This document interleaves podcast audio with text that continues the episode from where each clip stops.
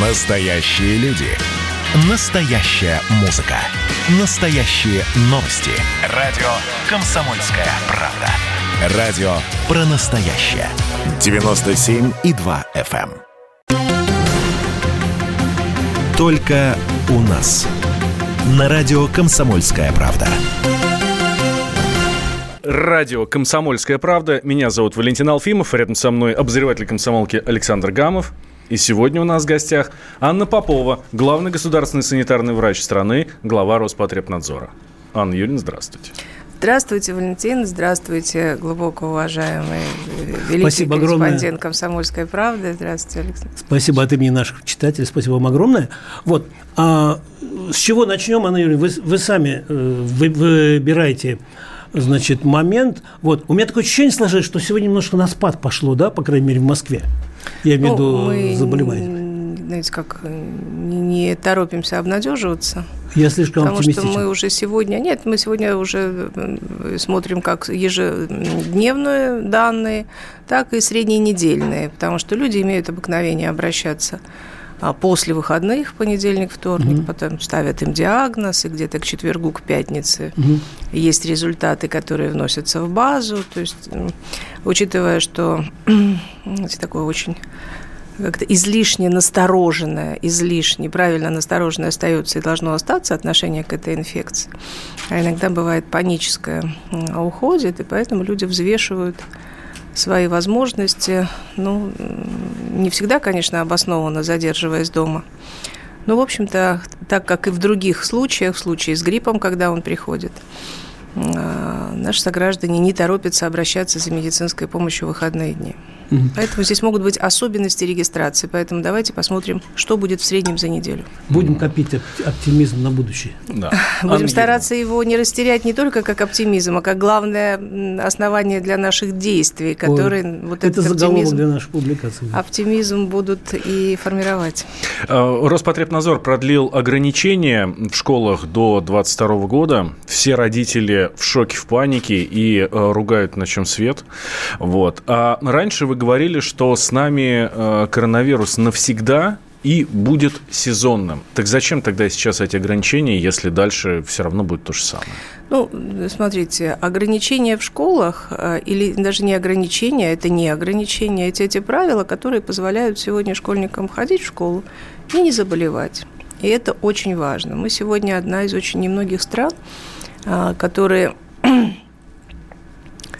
регистрируют заболеваемость полностью, а, показывают ее открыто и полностью, все данные абсолютно открыты. А, И вместе с тем а, организовали, а, мы видим подъем, мы видим напряженность эпидемиологической ситуации, но вместе с тем все организовано в школах таким образом, чтобы дети могли заниматься очно.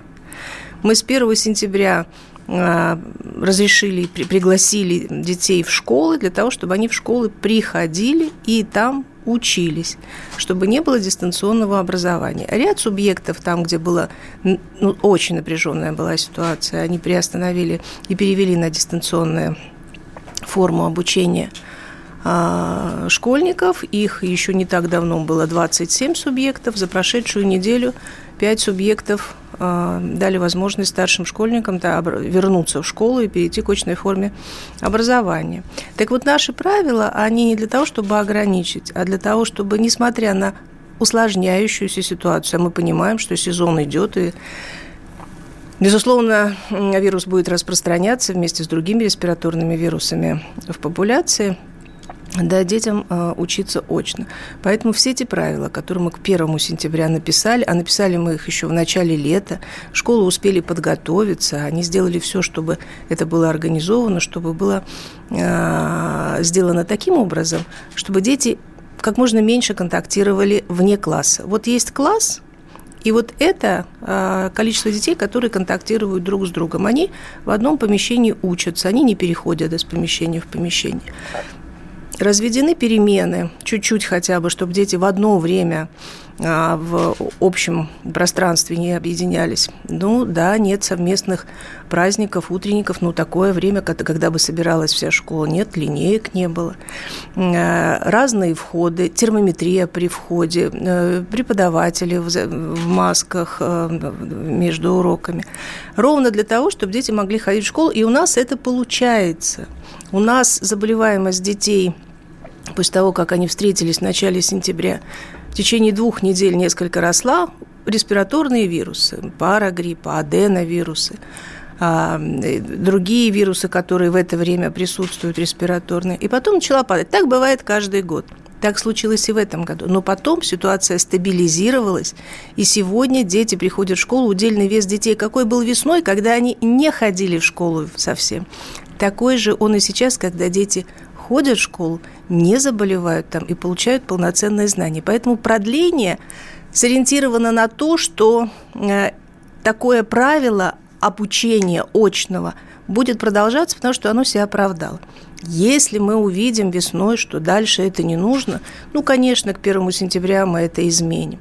Но пока мы ориентируемся – и как и весной хочу сказать, что сегодня мы планируем в долгую нашу совместную жизнь с вирусом, ну, как вы уже и отметили. Да, да. это так. Анна Ирина, вот мы, когда с вами встречаемся, да, вот начиная с весны, тоже несколько встреч, вы всегда спрашивали у меня, вы привились, вы привились. Вот, и э, многие наши э, слушатели э, и читатели, они, они задают вопрос, они задают вопрос, сколько по времени защищает прививка от коронавируса, месяц, три, полгода, и в векторе говорят, что их вакцина защищает один год. Вот у вас какие сведения, ну, какие у нас э, надежды?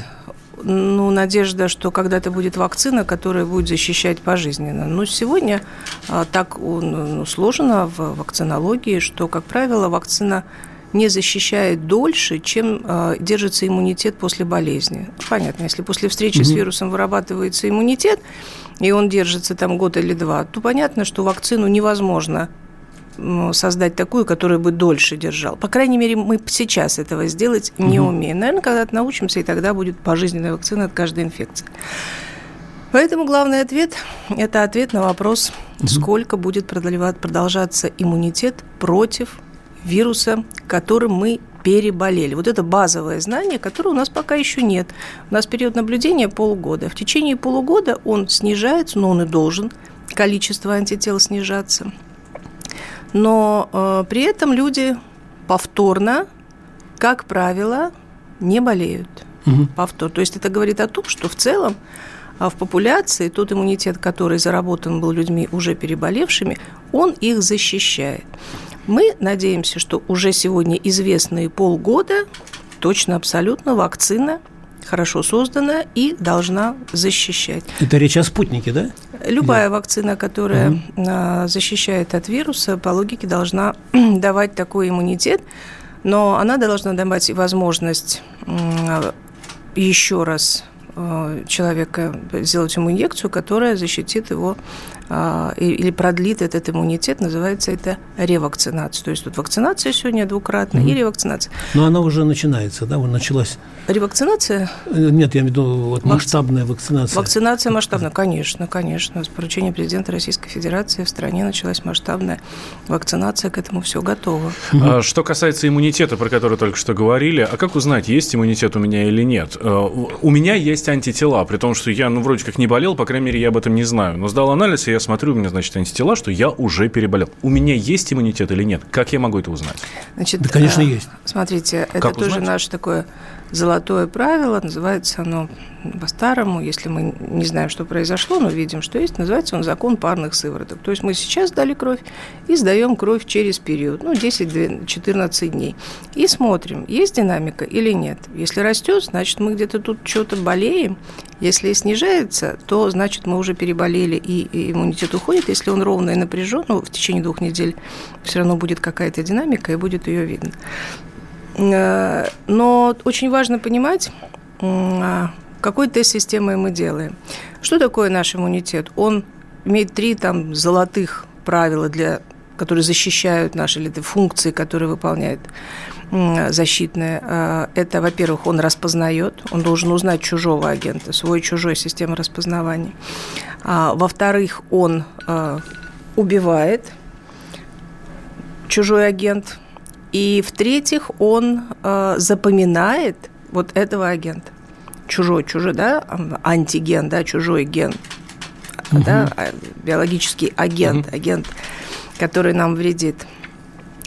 И э, он запоминает самыми разными способами. Когда попадает э, любой чужой агент, вырабатывается не одно какое-то антитело, а пул разных потому что надо реагировать же очень быстро, надо же его не пустить, надо не дать ему развиваться, надо его локализовать. И э, на каждый неизвестный фрагмент вируса вырабатываются антитела и такой, знаете, коктейль антител, их много разных. А, а когда мы создаем э, тест-систему для узнавания этих антител. Ну, мы не на все их э, закладываем туда возможность распознавания, мы закладываем на несколько наиболее типичных. Поэтому э, тест-система узнает так же, как, ну, например, компьютер узнает, камера узнает да, э, человека. Она может узнавать его, если она знает его лицо, но может знать, наверное, и по форме уха, да, если она знает, тоже говорят индивидуально, или по отпечатку пальца. Она все равно идентифицирует, скажет, что это тот самый человек.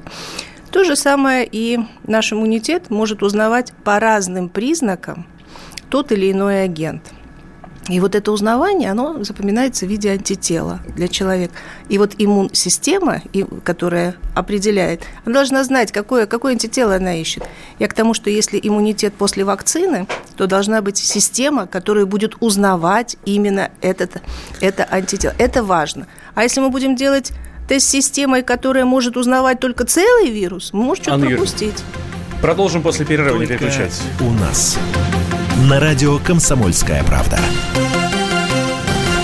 Возвращаемся в прямой эфир. Радио «Комсомольская правда». Валентин Алфимов, Александр Гамов в студии. И у нас в гостях Анна Попова, главный государственный санитарный врач страны, глава Роспотребнадзора.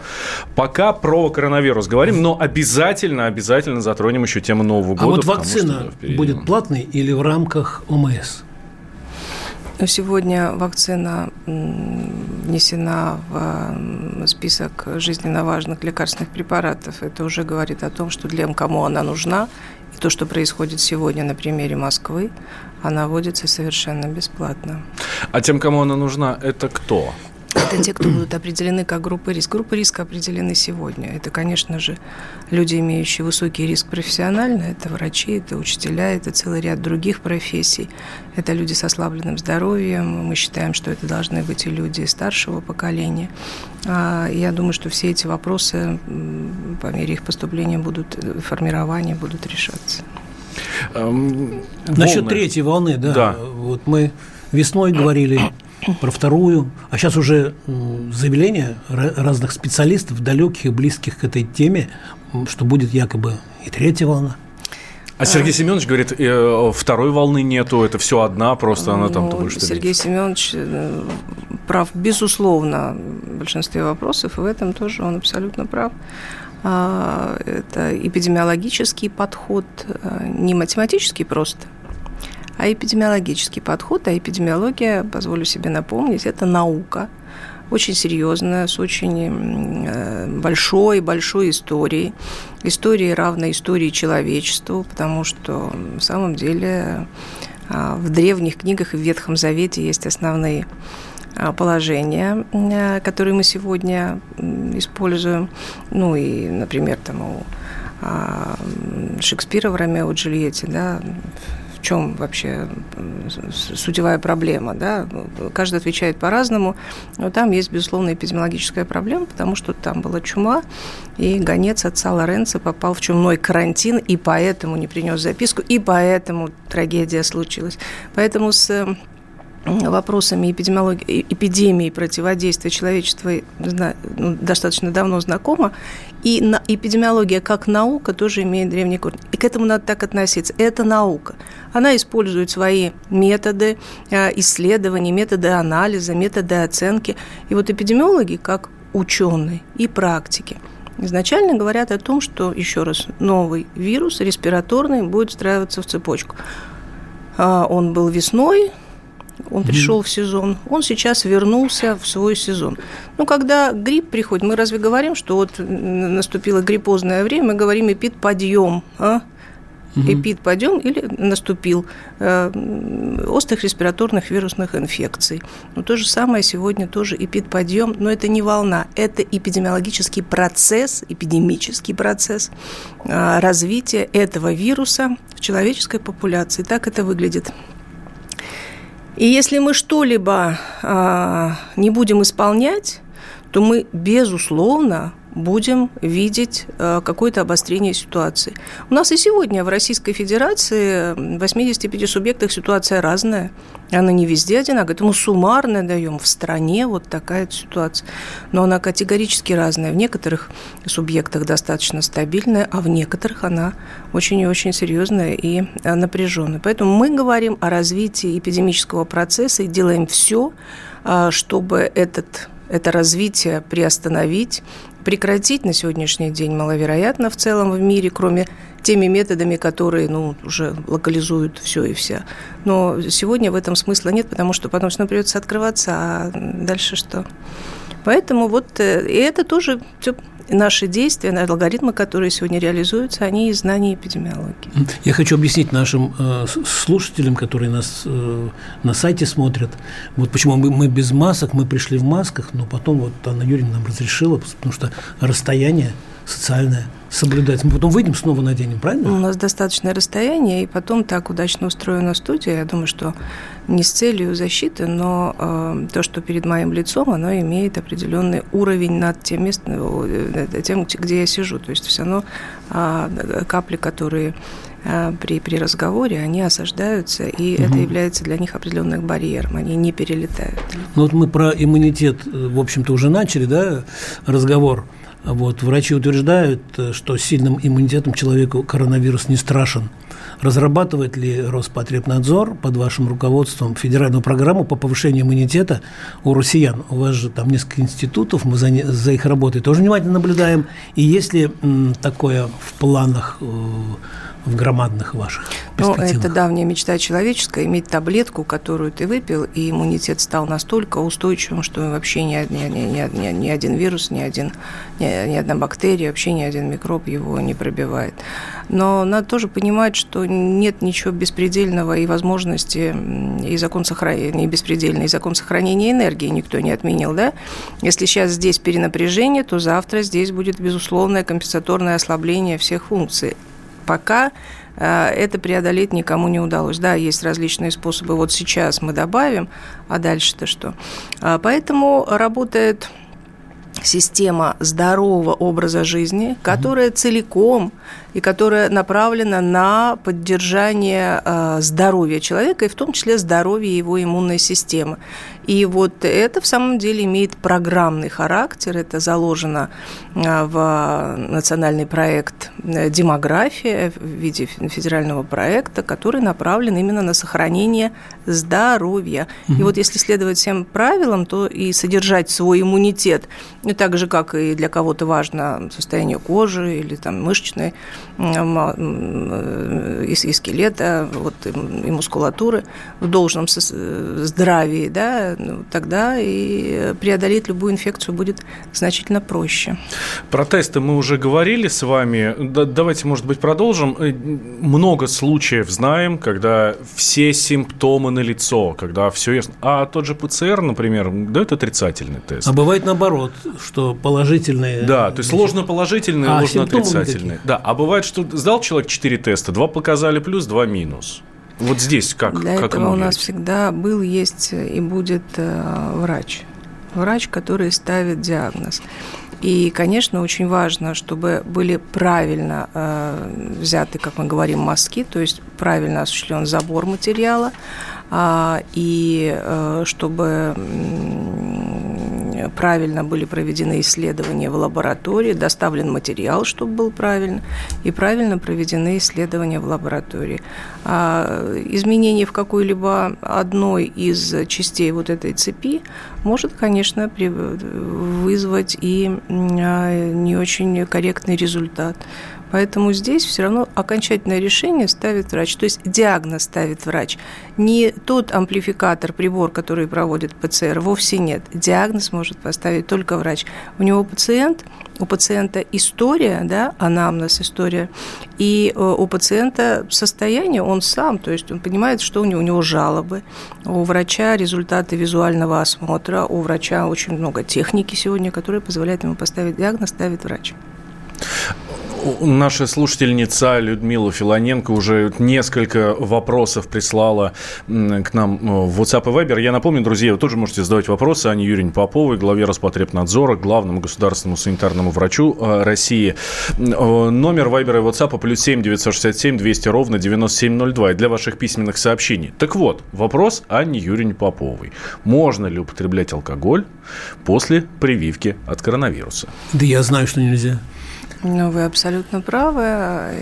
И, до я не рекомендовала бы алкоголь, потому что алкоголь – это определенное напряжение всей системы дезинтоксикации организма. То есть это отвлечение силы, возможности от иммунной системы, как мы будем формировать иммунитет защитный, реагировать на антиген, если у него столько отвлечений у организма. Еще раз, закон сохранения энергии, силы не бесконечна. Если где-то нужно усилиться, то где-то, наверное, ослабнуть. Слушайте, ну, Ладно, давайте спустимся на землю. Совсем нельзя? Или, ну, пару дней до и после стоит подождать, а потом ну, в умеренных дозах? Я не пропагандирую, если ну, что. понимаете, все зависит от того, чего мы хотим. Если мы хотим, чтобы у нас было здоровье и была защитная реакция, надо дать возможность организму ее сформировать.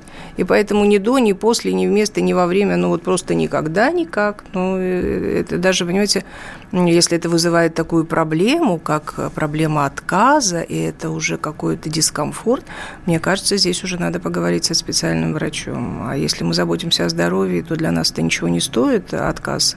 Э, это нужно делать обязательно. А, а насчет курения, как вы? Это, Насчет... Не, вот, а, помните одно время, что это помогает, что это закупоривает там какие-то Э, куда не попадает потом корона? Это никак не может помочь, абсолютно точно. Ну, просто никак. Э, я не знаю, кто автор э, этой теории, надеюсь, будет возможность когда-то подискутировать, хотя вряд ли. Нет, курение, дым и все, что может раздражать легкие и мешать вот таким образом химическим дыханию, все идет не на пользу, все может идти только во вред. У нас буквально 20 секунд до перерыва. Эм, что касается ал- э, алкоголя, возвращаемся. Эм, до, после сроки можете назвать, что когда категорически нельзя? Ну, Неделя, до... две, месяц, год? И какие дозы? Как минимум две недели до э, иммунизации абсолютно точно надо прекратить прием. Выработка иммунитета – это 21 день между двумя инъекциями и еще 21 день после инъекции, 42 дня. И надо четко понимать, что эти 42 дня от первой инъекции до последнего 42 дня – это период формирования иммунитета. И вот в этот момент нельзя. И в этот момент надо, наоборот, еще и поберечься. Ваш иммунитет настроен на этот э, Уходим э, антиген. У нас на радио «Комсомольская правда». Возвращаемся в прямой эфир. Радио «Комсомольская правда». Валентин Алфимов, Александр Гамов. В студии у нас в гостях Анна Попова, главный государственный санитарный врач страны, глава Роспотребнадзора. Говорим про коронавирус, про регионы. Мы еще эм, хотели узнать, да, где вообще вот что э, происходит. с помощью вашего пресс-секретаря э, Анны Брычевой мы освещали ваши визиты в Архангельск к поморам, потом в Питер – потом у вас Ростов-на-Дону был, да? Вот что дают вам лично эти поездки? А, какая а, самая сложная ситуация с COVID-19? Какой регион и город у вас особо беспокойство вызывает, вот вы звоните по выходным туда, там да. А где, наоборот, лучше всего? Да, и с какими регионами вы вообще не связываетесь, потому что там все хорошо? Ситуация, в самом деле, я уже сказала сегодня об этом, разная в разных субъектах Российской Федерации. И, конечно же, А, сложнее всего там, где не удалось в течение летних месяцев а, стабилизировать ее на низких цифрах. У нас в ряде регионов она перестала расти, но уровень, на котором она остановилась, был достаточно высоким. И эти риски мы обозначали еще тогда, и предполагалось, что мы предложили все мероприятия. К сожалению, не все были вовремя а, проведены. Но э, на сегодняшний день, вот, потому что с высокой, высокого уровня вирус стартовал, и он, конечно, развивается. Э, сложная ситуация у нас в территориях э, северных. Это и Архангельская область, где я уже была, и там стабилизация определенная наступила, но пока нет явного снижения. А, это и э, Республика Коми. Э, и самая сложная ситуация сегодня – это Республика Карелия. Это самые высокие цифры.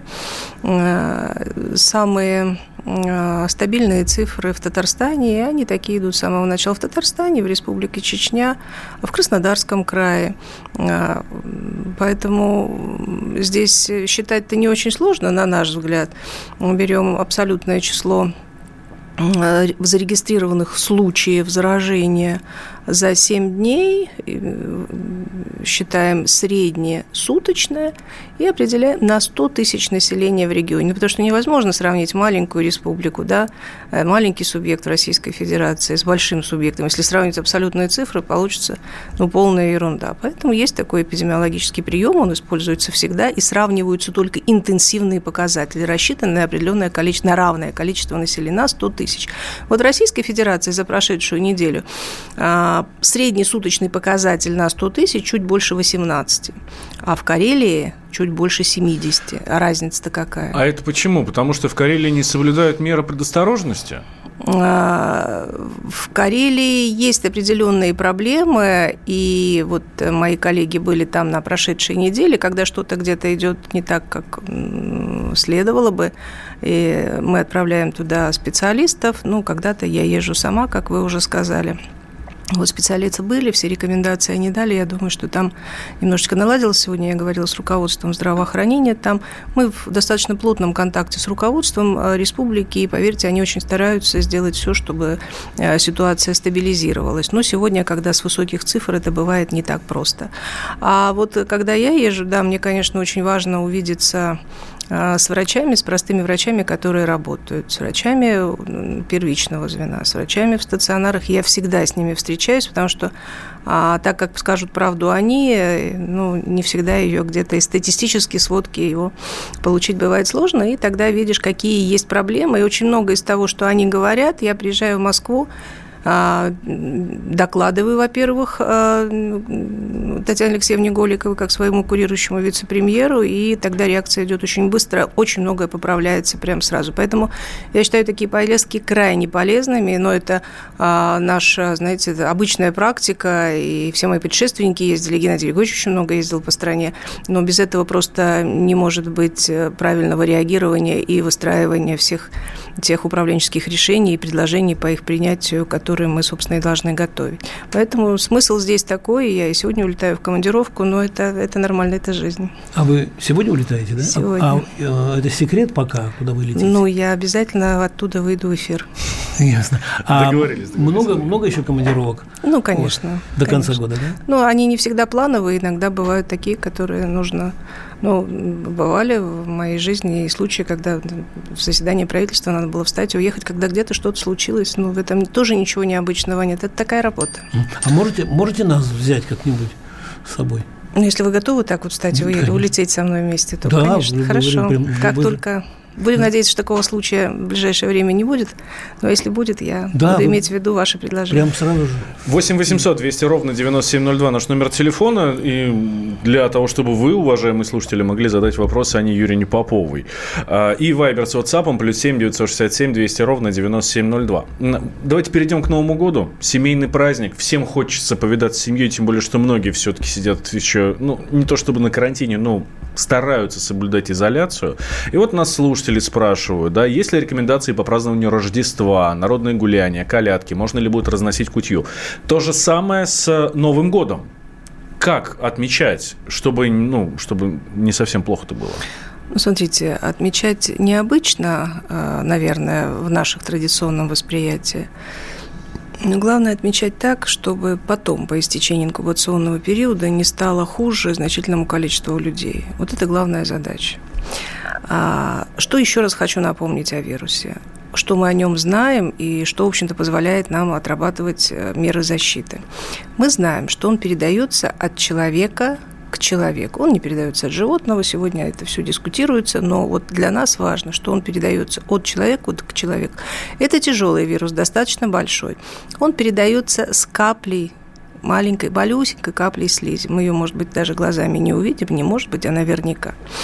А, и передается, если образуется облако.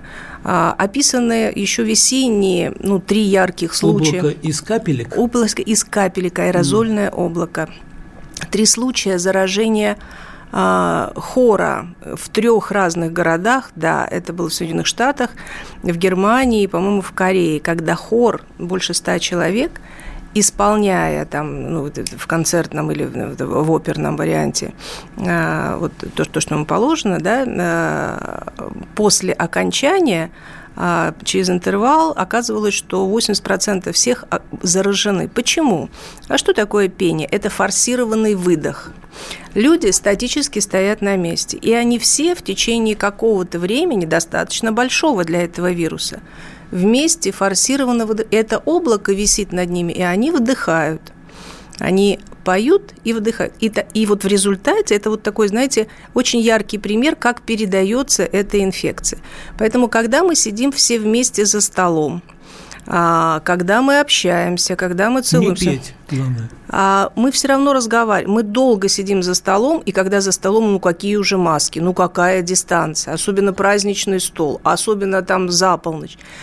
И вот это как раз зона риска, когда если один будет заболевший, который не знает о своем заболевании, но ни один же сегодня нормальный человек не пойдет заражать специально своих близких, если плохо себя чувствует, а он хорошо себя чувствует, а у него праздничное настроение, а ему весело, он прививку не делал, поэтому он употребил, он поет, он энергично общается, и все люди, которые сидят с ним за столом, к Рождеству э, будут иметь крайне большие неприятности за здоровье. Это четко надо понимать. Механизм заражения этой инфекции. И если так делать, то э, риски очень велики. Поэтому, если мы общаемся вот в своем этом коллективе, в своей семье э, все время и каждый день, то мы уже этот контакт имеем.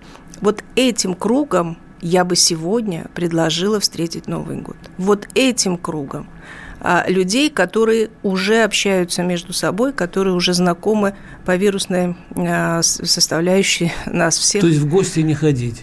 А, я бы, наверное, не рекомендовала. Ну, точно, абсолютно в своей семье я этого делать не советую, мы этого делать не будем. Да, по возможности свежий воздух, да, за город, да, активные виды спорта, да, а, там, ну, в зависимости от погоды, что будет, да, провести время с детьми на свежем воздухе, но своей семьей. А, иначе риски очень велики. Поэтому вот сегодня это надо сделать так. Если все-таки это какое-то общественное место, то это маска. Маска защищает, то есть в этом случае а, мы защищаем и себя, и от своих мелких капель, окружающих э, и э, значительно снижаем риск заражения. Значительно. Но если я ответила на ваш вопрос. Ну, в принципе, да. Только у нас. Итак, мы возвращаемся в эфир радио «Комсомольская правда». Я Валентин Алфимов, рядом со мной Александр Гамов. У нас в гостях Анна Попова, главный государственный санитарный врач страны, глава Роспотребнадзора. А, Анна Юрьевна, вроде как ситуация-то э, полегче, то есть у нас нет такого карантина, как весной. Вот, и футбольные матчи проводятся, даже зрители туда пускают. Ну, где-то больше, где-то меньше, кто-то соблюдает правила, кто-то не очень соблюдает. За это их штрафуют. Вот, это я сейчас про свой любимый «Спартак». Вот. А То же самое с музыкальными концертами. Люди устали, люди хотят ходить на концерты, но не всегда это получается по правилам. Помним громкую историю с концертом Баста в Петербурге. Не громкую историю, но она все-таки была вот буквально на днях с концертом Кипелова в Москве в стадиуме. Слушайте, об этих концертах было известно заранее. Почему они не были отменены и почему штрафуются э, клубы уже постфактум. Есть ли в этом какой-то там смысл? Ну, смотрите, э, здесь, наверное, два направления ответа. Э, во-первых, главное – это здоровье. Что бы мы ни думали, как бы мы не хотели, но главное – это здоровье. И все меры, которые вот предпринимаются, и невероятные усилия государства по сбережению, сохранению и защите здоровья а, россиян, и об этом было сказано, они предпринимать для того, чтобы как раз вот это и сделать, сохранить и защитить наше здоровье. Невероятные усилия государства. Большого количества людей, врачей, а, людей, которые в лабораториях, которые занимаются бизнесом и так далее. Исходя из этого, все требования наши, и правила, и методические рекомендации написаны. Мы же очень помните, как весной-то и летом очень аккуратно выходили из зоны ограничений. Но мы вместе с тем – а, нашли форму работы для всех отраслей бизнеса, ну, прям сразу, это было еще в апреле, для всех видов спорта и э, для всех, э, не знаю, э, организаций культуры. И для театров, и для музеев, и для выставок. То есть мы сказали, если мы будем делать так, то мы сможем а, обеспечить безопасность вот при посещении этих учреждений. Однако это не всегда получается. А, иногда невольно, крайне редко, когда кто-то случайно там сдвинул маску, почесал за ухом, забыл ее, бывает такое. А, а иногда больно, и тогда это тем более досадно. Сегодня нет запрета тотального на проведение чего-либо. Вот тотального запрета, чтобы вот все закрыть, такого нет, и, наверное, это не нужно. Мы уже с вами и в этой студии говорили, нам надо научиться жить в этой ситуации не снижая качество жизни, просто научиться жить. Но для этого мы должны э, навык себе такой, знаете, воспитать и проявлять его, четкого следования правилам. Вот четкого следования правилам. Почему оштрафовали? Потому что правила нарушались.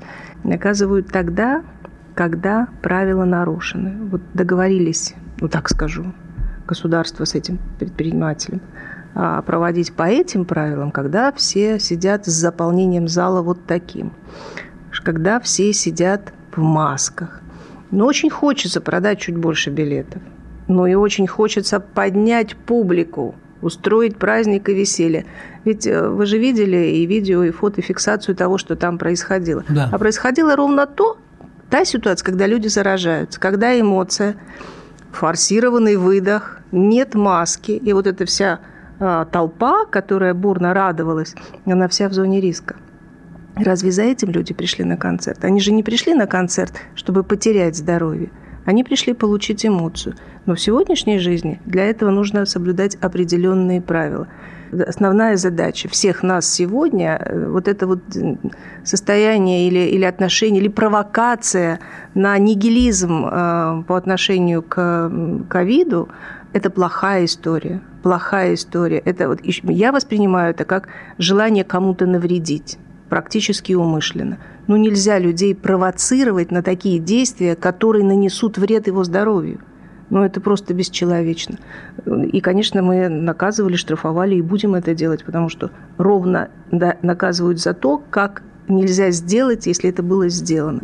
Я считаю, что это совершенно правильно и справедливо, но а, учитывая, что нас слышит очень большое количество людей, обращаясь ко всем, хочу сказать, что а в этом случае главное вот на такие провокации не поддаваться. Не поддаваться. Помнить о том, что это ваше здоровье, у вас второго такого нет.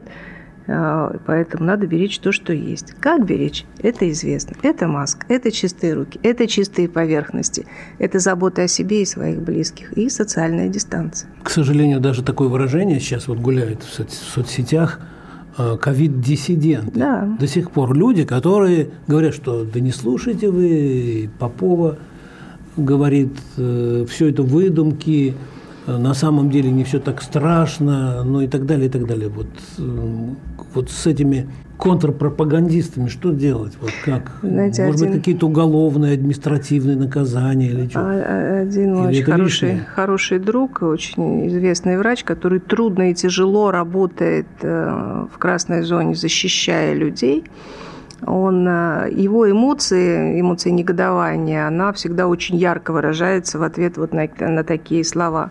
Он говорит, а приведите их к нам, санитарами на пару дней в ковидную зону, в красную. Ну, приведите, чтобы они увидели этих людей, которые не умеют дышать. Вот они разу человек не может дышать. Ну что может быть страшнее? А, и ему надо помогать. И пусть они посмотрят, и, пусть, и, и потом увидим, что они после этого смогут или не смогут уже ничего сказать.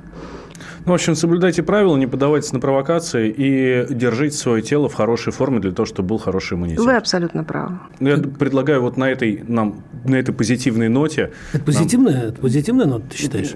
А еще позитивнее, вот э, если можно, э, прошлые разы, когда мы с вами общались, вы говорили о прогнозах.